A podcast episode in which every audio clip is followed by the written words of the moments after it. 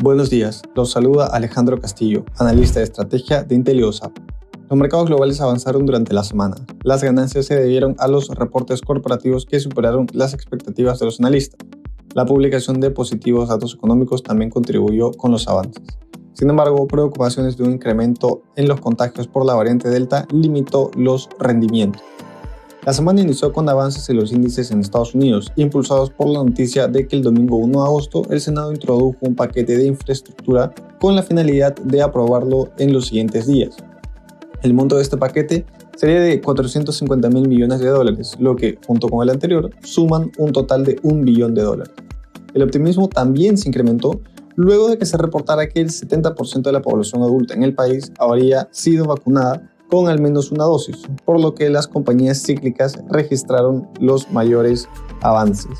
Sin embargo, un persistente incremento en los contagios aumentó la incertidumbre sobre si un robusto crecimiento económico sería sostenible durante los siguientes meses.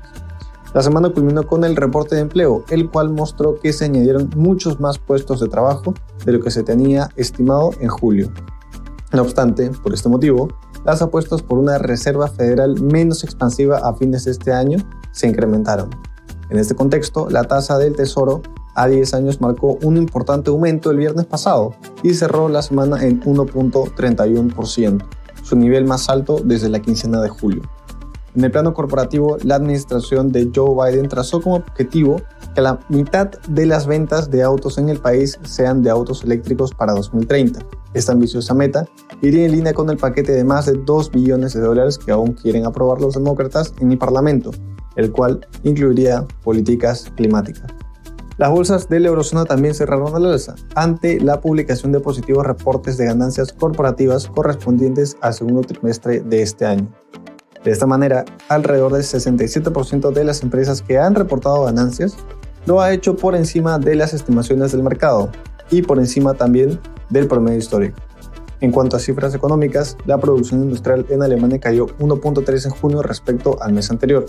Durante la semana también se reportó que los precios al productor aumentaron de manera significativa, lo que elevó las dudas de si la inflación sería transitoria, como lo han señalado los principales bancos centrales alrededor del mundo. En el Reino Unido, el Banco de Inglaterra mantuvo su tasa de política monetaria y su programa de compras de activos a pesar de haber elevado sus proyecciones de crecimiento. En este contexto, el Banco Central señaló que ahora espera que la inflación alcance 4% durante este año, muy por encima de lo proyectado a inicios de año.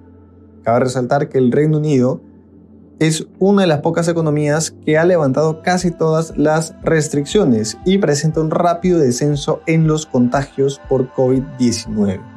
En Asia, los índices subieron a pesar de los temores de una regulación más estricta por parte del gobierno chino.